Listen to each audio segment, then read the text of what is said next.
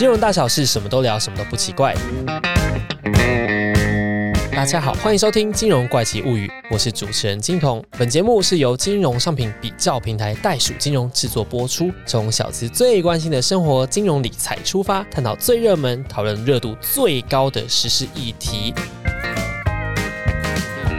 最近呢，就是看着自己的户头，也算是有点累积小钱了啦吼。然后再加上家人跟朋友们呢，在饭桌上面也时不时会讨论到这个所谓投资相关的话题，就会觉得说，好啊，没关系啊，你们都聊投资啊，啊，我没有投资怎么样都没有办法跟你们聊上天的，是不是？那我晓得大家讲到股票部分，其实都会有一点害怕吼。稍微自己去做了一点功课啦，我就看到各式各样的金融商品，真的让我头非常痛。然后接着再深入研究一点呢，就发现呢，还有一些财经新闻报表、走线图等等，有的没有的，整个头就是非常非常晕。那我选择困难成这样子，又对投资的专业知识非常陌生，光是决定要投资什么，就觉得非常的累人。今天呢，我们的袋鼠金融爸爸为大家找来了一个非常非常厉害的专家哈，他自己呢擅长把各种复杂理财还有知识整理成简单的懒人包。经营 IG 四年就拥有高达二十二万位的粉丝，比我高上四倍。大家注意一下，这个数字很厉害，跟他的 IG 账号的名字一样哦。最会帮助大家好好理财的帮手，把投资变简单的好好理财，Mara。嗨，大家好，谢谢金童的介绍，我是 Mara。那我是一名工程师，然后我的专长就是把复杂的金融知识变成很简单的图文，分享到 IG 上面。主要就是因为啊，我们都晓得有所谓这个通货膨胀，还有房价太高的问题，所以真的就是有越来越多人就开始想要透过专业投资啊来获利赚钱。可是像我平常就是工作真的非常非常繁忙，我一天要工作十几个小时的状态之下，我就没有什么时间去研究一些什么财务报表啊，还有投资的专业知识。看到时不时有一些那种投资失利的取暖文，就会让我觉得哇，看起来更可怕，因为他们那些人讲说自己有一些专业的经验或知识的摄取之类的。那像我这种新手小白，是不是只要进场就准备割？很多人对投资理财会有一个。很恐怖的想象，感觉自己要学很多东西，看很多的书，够专业，有金融财经的背景，才可以开始第一次进行投资。嗯，也是因为看到身边很多的朋友，就真的一进去就被割这样子。真的吗？大家都被割是不是？一定身边有朋友，我身边有很多朋友被割啊。大家现在在听，应该都心有戚戚焉。我觉得说，面对投资这件事情，我们应该保持理性的看待它，就是说，不要过度乐观，也不要过度的悲观。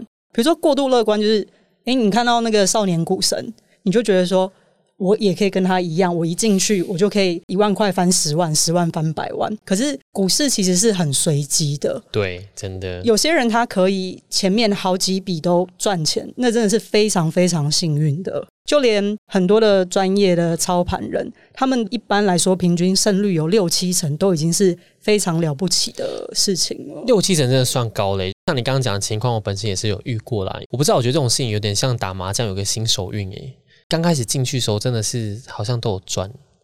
然后后来就不太对劲，事情不太对劲，陨落，我彻底陨落。对，新手运也蛮 容易发生在投资上面的，但是通常前面就是小赚，后面就大赔，就是这样。你的胃口会被养大，对，你就觉得哎，第一次赚钱，不然我就再投多一点。直到你遇到有一次爆掉之后，你就会开始害怕投资。对，大家有一部分会害怕投资，也是可能因为我们父母那一辈，他们有很不好的经验。但其实投资，只要你把握几个原则。长期来说，股票市场其实报酬还是是正的，都会成长。因为每一年公司它为了要赚取最大的获利，它会推动新的技术，创造新的社会价值。所以，如果你可以长期的去参与这个市场，到最后来说还是会赚钱的。这个前提是不是要在你挑选的标的不是一些有风险的标的？举凡说，像我男朋友本人呢，他前阵子就是有买到所谓的未来肉。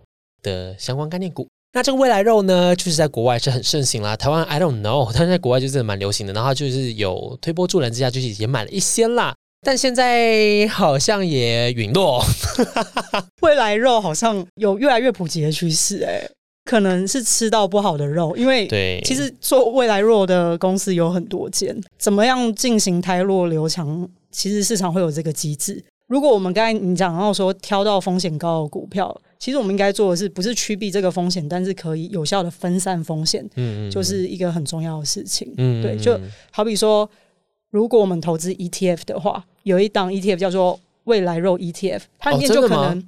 哦，我说假设，哦，OK OK，我我 猜国外好像真的有这样子的未来肉的 ETF，、嗯。但他的做法就不会是去挑其中某一档未来肉的公司，嗯它就是已经涵盖了所有跟未来肉有关的嗯的公司，成为一个未来肉指数。你这样风险就可以分散掉，你一定有机会去投资到真的比较厉害的未来肉公司。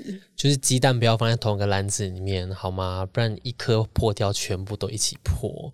其实有一个原则就是，你在投资的时候应该要掌握你现在投资的标的的相关的知识。它不一定是要很复杂，可是你要掌握它核心的精神。像很多人就听到人家说要投资 ETF，但是他真的有了解到什么是 ETF 吗？人家说 ETF 就跟买股票一样简单，所以他会认为说，哎，那 ETF 是也是一种股票。嗯嗯，或者说，哎，ETF 是不是就是保证获利？可是其实 ETF 有分非常多种，这是真的。又有一些 ETF 又比较偏向主动的投资，那有一些市场型的 ETF 才是真正的被动投资。我常介绍 ETF 是这样，ETF 是一种一开始规则就决定好的基金，它跟股票一样，可以在证券市场上下单买卖。一般的基金，如果要你要买卖的话，你要跟投信公司进行申购赎回的动作。可是 ETF 跟我们买台积电、买中华电一样，我透过下单 App 就可以在证券市场挂单，然后设定你想要的价格，买进卖出。再来，ETF 它是一种基金，所以它会有基金经理人，但是基金经理人不会主动帮你选股，基金经理人是什么东西？像一般我们传统讲的基金，就是透过他个人的专业判断，去帮你挑选你的钱要去买哪些股票。哦，是这样子。，对，然后他透过收取手续费跟管理费，就是养活他自己。但是他的目的应该要是帮你赚最多的钱，那这个经理人他会只是一位吗？还是他可以是一个团队？通常会是一个团队了哦，但是会有一个负责人。那所以回到刚才讲的 ETF，像我们听到的零零五零，它的嗯规则就是要包含市场上前五十大的市值的公司，零零五六是预期明年会发最多股息的高股息的 ETF，所以一开始。规则决定好，今天是金童去当基金经理人，跟我去当基金经理人，我们挑选出来的标的会是一模一样的。最终的指数一开始的公式就已经设定好了。嗯嗯嗯嗯。那你刚刚有提到所谓这个原则是在指什么东西？我觉得针对新手小白投资要把握几个原则。第一个，你不要用到紧急预备金的钱，也就是说，你要是闲钱才拿去投资，甚至我非常不建议就是新手就用借贷的方式或融资的方式去进行投机的行为。第二个原则是把握你能知道的知识。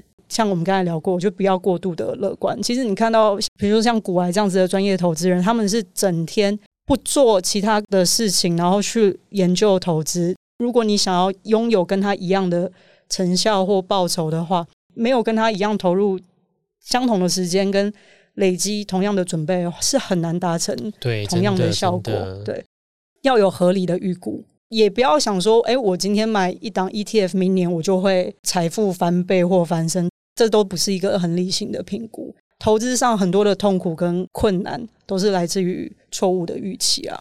这就是有点像，因为自己在做这个节目前有稍微念了一些书嘛，有点像他们很常会提到一个东西叫交易圣杯，是不是？你知道有点宗教感，是不是圣杯到什么意思？但他们好像也是类似有点希望你可以找到自己交易的原则，然后才不会亏大钱，照这个原则走，不要因为有一些市场的波动啊，然后去改变自己原本应该遵守的一些规定。没错，就是你讲的交易圣杯，其实英文好像是翻成每个人的 edge，e d g e，它就是每个人的交易方式，然后是长期来说会帮他赚钱的一套属于自己的心法。其实很多理财新手会去加入 Line 的那种爆牌群组，那你这样其实你只是听别人讲要投资哪一档，但你没有去完整了解它背后的投资逻辑跟心法的话，这样你就很容易遇到诈骗，因为你自己没有办法理解说这个方法到底数据上可不可行。那如果就是我们时常去看到一些电视上会有一些股票推荐的节目啊，然后就是哎跟着那些老师那报名牌这样买，你觉得这个行为是 OK 的吗？我觉得在所有的这种报名牌的行为里面，第一个我们要讲求数据为王，就是 data is king。如果他讲一套方法，他认为这样子会赚钱，你要请这个老师提供他的数据，比如说他过去十年来交易了哪些股票，用什么样子的回测的标准跟购买的这个指标，他的数据能够说服你，这才是王道，而不是他这个人。那我想要问你哦，就是刚刚说了这么多，然后还有一些原则的部分，你在早期的时候有没有亏过钱？有，你亏了多少？我自己亏了大概五十万。五十万，对，不多，但是那是我工作第一年的所有存款，这样已经很多了啦。不要说不多，但我只能跟你说，我更多。你多少？我一百。怎么说啊？我觉得已经有点像在玩 online game 小赌博的感觉，台股大赌盘。他想说玩玩玩，就是哦，好玩，好刺激哦。当时亏很多钱的时候，我真的就是今天进，明天出，今天进，明天出。一开始就是其实真的是有小赢钱。然后就觉得，哎，这件事情其实很简单嘛，那么多人都来劝我，说什么东西呢？后来就玩到当冲嘛，差到后面一百万就拜拜，犹如是冲进马桶里面啊！Oh my god，这就是为什么我现在录这个节目，因为我要把那一百万还出来。但我现在慢慢是觉得，就我自己的个性来讲，因为当然大家交易的方式不太一样，我自己个性就觉得说，好，我就是放着，然后不要去动它。我晓得说，嗯，this is the right thing，然后我买下去好就放着，不要动。对我来说，比较有可能会胜率比较高。好，刚刚 Mara 教导我们非常非常多的知识，然后甚至因为我之前在书上也有看到很类似的东西。假使我真的有听没有懂，然后觉得哎这些知识想要找一个地方来做摄取的话，有没有什么样的选择？现在是一个网络的时代，所以其实你打开手机就可以接触到各式各样的知识管道。但我觉得对投资新手来说，找知识一定要是减法，不能是加法。也就是他把最核心的资讯都帮你整理出来。那我觉得袋鼠金融在这一块就做得非常好，像是他写过什么是高股息，什么是投资基金，这样子很浅显易懂的文章，并且还附上非常具体的数据。因为刚才有讲过，数据为王嘛。如果里面有附上相关的数据，那这样子是最好的。像我自己去认识 ETF 这样子的投资商品，我是直接看发明 ETF 这个金融商品的人，他叫 John Bogle 约翰伯格，他的书叫《投资基金的基本常识》。John Bogle 这个人很有趣，他从大学的时候就已经想要做像 ETF 这样子，可以在股票市场。里面被交易的基金，而且是可以复制市场绩效的一档金融商品。到了他真的出社会工作的时候，他就真的发明了这样子的一个东西。他大概是在什么时候发明出来的？我记得是一九七零年代。哦，那其实有一阵子嘞，对，五十年。那个先锋基金就是他开的，就是最早的 ETF 就是他上架的。可是对很多理财小白来说，他可能没有那么多的时间去看这么厚的书。我现在会推荐他们，就是去找比较多人认证的这样子的财经的网站，像袋鼠金融啊，或者是像国外的 CNN。的金融新闻，Bloomberg 或是华尔街日报，这个都是我自己在读取市场新闻的时候会看的资讯。那如果因为像这边很多国外的资讯好像有点难消化，其实也可以直接去看你 IG，对不对？就是大家会发现有一些我的内容其实是经过参考国外的一些资讯，然后把它内化成比较台湾味的东西，这样子应该会简单好上手许多。刚刚就是 Mara，你有说到这些都是资讯很实在、很可靠的来源。像你平常都是怎么样去找到或者去分辨这些资讯来源的参考价值？我觉得除了说要去找资讯之外，我们拿比如说袋鼠金融它的那一篇高股息 ETF 是什么来讲，其实它就解决了很多投资新手就盲从听到说，哎，高股息会拿到现金股利，每年都可以拿起来，好棒哦，这样子的一种跟风的想法，但是却没有去真正的理解，哎，那高股息它到底适合什么样子的族群？那为什么它可以发钱出来？跟一般的市场型不发钱的 ETF，难道不发钱的 ETF 就是比较差的 ETF 吗？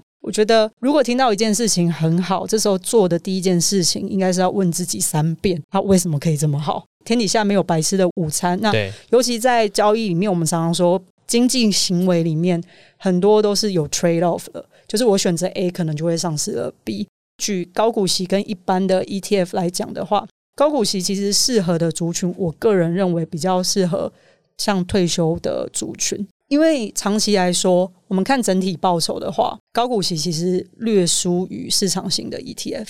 尽管每一年可能拿回来的现金股利比较多，但最后你把你手上比如说定期定额的资产卖掉的话，总体来说，就是你变现之后的资产加上你每一年拿到的股息，市场型的 ETF 像零零五零就胜过零零五六高股息的 ETF。可是你不能跟每个人都说，那这样零零五零就一定比零零五六好，因为有些人他的资金的需求是需要每一年可以拿到一些现金股利。除了退休族群之外，如果你觉得说钱放在里面，你每天都会有点睡不着、心不安，然后每一年就是希望碰到一点点钱，然后闻到钱的味道的话，那其实高股息这个选择或许也是适合你的，因为投资就是讲求你也要能睡得着。嗯，真的，这很重要。那我想要问 Mara 一件事情，这阵子啊，像前面节目有跟大家讨论过吼，就是很常会在简讯或者是 Line 或者是 Facebook 上面，AIG 现在也有哦，会看到很多的讯息，或是陌生人传来跟你讲说，想要找到标股，找到最适合的投资标的，加谁谁谁，或者是有些人会假冒他是什么投资老师啊之类的，然后想要给你一些选股的建议，这些资讯你觉得如何？是可以听信的吗？不止这几个管道，其实很多这种诈骗也会在我的贴文底下留言，然后去私讯每一个有暗赞的人，所以我我也很常在防止这样子的诈骗集团。等一下，他们会直接在你那上面留言哦，因为我自己有追踪好一下，就我自己的小账，然后我发现，哎，他还来加我好友。诈骗他们很喜欢用的用语有低成本、高报酬，或者是投入一点点钱就赚到。很多的获利这样子，大家还是要审慎的思考，说他这个团队他到底有提出哪些数据来？很多时候讲什么什么老师，这个其实是被冒名被借用的。我身边有好几个朋友，他有在经营理财频道，他常常就在线动分享说，今天又被哪一个 诈骗集团冒用他的照片，然后，所以你也是有可能有一天会被冒用诶。对，可能现在还不够红，可能有一天就就发现，哎，我怎么戴一个帽子，然后那边叫大家要一起来投资这样。但我觉得现在理财小白有越来越进化、变聪明，他们不会去听信就是来路不明的人的资讯，但还是会有一些人，如果脑波比较弱，他或者是比较心地单纯的话，他还是很容易听到某某某专家，可是这个某某专家可能不在这个团队里面，他只是被来借名盗用，他就因此这样就投了好几百万进去。大家还是不要乱加，好不好？钱很难赚，不要拿去开玩笑。学了这么多，我觉得追根究底，听众朋友们他们最想要知道的，还是他应该要如何挑选自己喜欢或者是值得的标的。妈妈这边有没有办法跟大家分享一下？投资一定要花时间跟心力去先做一份功课。那我这边会建议大家挑自己有兴趣的产业开始了解。除了我们常讲的。市场型的 ETF 是大家比较容易去理解的一块之外，就是因为我想要参与市场的进步嘛，所以世界上最优秀的公司，我如果都想要包含在里面的话，就会去买市场型的 ETF。像我自己，我有去研究电动车跟 AI 的产业，因为我自己对这样子的技术非常的好奇。那我也希望可以用我自己的钱去支持相同理念的公司。嗯，那我就会特别花时间去。呃，研究这一块，然后你每天看到的新闻，既觉得有趣，第二个你又可以很快的理解说，那他有可能会替这个公司带来怎么样子的获利或者是风险。某种程度上面，这种投资是不是也有一点点像是在支持那个行业？因为像我男朋友那时候买未来肉，他其实就是因为他很爱环保，他真的非常支持有机啊这些东西。哦，对啊，因为我自己买，其实我的美股里面有一大部分的持股是特斯拉。哦。那相信刚刚大家都已经知道了哈，就是要如何挑出自己喜欢的标的。想要再请问最后一个环节，是最困扰我的问题。我相信大家也会非常困扰，我究竟应该选择什么样的方式去做投资？因为我听过有很多什么定期定额啊、短线、长线啊，还有什么金字塔卖出啊、投机啊，这些我都听过。可是大家解释很多，我还是不清楚诶。对理财小白来说，我。推荐的第一个投资的方式会是定期定额 ETF，因为就像前头讲的，市场它会不断的进步，理论上可行的方式就是定期定额 ETF 去参与这个市场的进步，那最后你就会赚钱。嗯，所以定期定额 ETF，因为你相信这件事情，所以短期上的亏损，其实你的心态也会比较平衡，因为你会告诉自己，哎，我只要好好的抱着，到最后一定会是赚钱的。那我 我有一个疑问哦。就是有没有可能他真的一直震来震去，一下往上喷，然后一下往下坠，然后到后面真的觉得啊不行，我抱不住了，我想脱手。因为虽然我相信他，但是我与其抱着他，我很希望我直接放手，我就不用这样朝思暮想。如果遇到这种情况怎么办？所以这时候才会有城市的介入了。其实我都会告诉大家说，你就把它当做你买了你就忘记了，这样子的方法是最好的。城市可以帮你做到的事情是每个月就直接强迫你就是花钱买下一档 ETF。城市不能帮你的是阻止你卖出嘛？虽然说我真的听过有公司想要做一件事情，是你买了，比如说十年内就不让你执行卖出的功能，可是这个法规上是不允许的。我自己会希望有这样子的功能。理论上，长期的报酬才是真正会让我们获利的一个关键。所以，投资人应该要保持耐心，不要因为短期你刚才讲说挣来挣去就把它卖掉，甚至你觉得说，哎，现在就是一个高点了，我就卖了。可是殊不知，现在这个高点只是一个小高点。要让复利它可以发挥效应的话，就是其实投资人就是要保持耐心。对，尤其 ETF，因为 ETF 它应该不太像是单一个股可以冲来冲去吧？它应该比较不会吧？嗯，有一些 ETF 还是会短期内，比如说 AI 现在这个话题很夯，就突然间爆冲，相关的电脑晶片也有爆冲的一个效应。可是长期来说，它还是会回归均值啊，就是今年爆冲，可能明年就回落了。可是长期来说，它还是稳定向上。所以，如果像我这种喜欢追求刺激感的人，我适合去买 ETF 吗？你可以来买 ETF 来修养心性。好啦，我也是蛮缺的啦。那我想问你，就是比起这 ETF，现在有很多的网络银行啊，他们都会在推一种像是那种智能投资，某种程度上面，他们算是雷同的东西吗？是哦，真的，我听过，就是他帮你一样买 ETF，可是他会帮你配一些债券的比例，意思就是说，当市场下跌的时候。这时候债券有点像是你的避险的资金，债券会帮你把亏损的部分再补回来一点点，然后它就会做一些动态的调整。这样，嗯，因为我刚刚有提到很多方式嘛，可照你这样说，是不是其实定期定额就是一个最好的选择？它有没有什么样的坏处或是缺点？或是我到底是定期定额没错啦，但我有没有任何一个指标可以当做是一个我现在该停止、该卖出或是止损的？我们刚才讲定期定额 ETF，它的目标是复制市场的报酬。基本的信念是市场会一直进步，所以我复制它就好了。但以前的传统基金的经理人，他们的目标是打败市场，就是我主动投资，我的绩效要表现的比市场上所有平均的股票都还要好。有没有人做到？有，但是很少，比例是十个人里面只有两个人做到。这十个人还是专职的投资人，然后其中两个可能他比较幸运，他也没有办法长期都打败市场，有可能十年里面有三年、四年打败市场就已经是很不容易的事情了。对啊，这样算起来好像是，因为我记得我之前有在书上有看过一句话，就是只要你还在市场里面，你就永远都不要觉得那些钱都是你的。因为有一天很有可能会赔光，照他们这种玩法的话，应该就是在说这个事情吧。这比较像是在讲市场是其实是一个零和游戏啊，你赚钱就一定有人赔钱，但很少人可以一直成为赚钱的那个赢家，所以最后才会说要定期定额 ETF 这件事情，就是复制市场的报酬。可是它没有缺点吗？一样会有缺点啊，因为你要放很久，所以你这一笔钱如果遇到比如说像零八年的金融海啸，它往下震。你把它赎回，其实是你是亏损的。ETF 它在这种金融海啸发生的时候，往下也是会震到我们心脏病发嘛？跟市场的跌落的报酬一样。比如我今天买的是市场型的 ETF，我是追踪台湾的股市好了。台湾股市如果在零八年那时候跌好，比如说四十 percent，那我的资产也就是说四十 percent，因为它是复制市场报酬。可是你要想，如果你今天是主动投资。有可能你表现的比这个好一点，因为你买到比较不会跟随市场报酬的股票，你可能赔个十 percent、二十 percent，比较衰一点。你买到重灾区，那你可能是整个都归零这样子。但我相信长期来看，它其实还是会回到原点的啦。因为不要讲到零八年金融海啸，其实我们看最近那个 COVID 的时候，它回来的速度也是蛮快的。但就是要有信心，要抱得住啦。对，然后你要是用闲钱啦，因为等于你的资金就卡在里面嘛。真的太感谢 Mara 呢，她帮我们解答了那么多的困扰哈。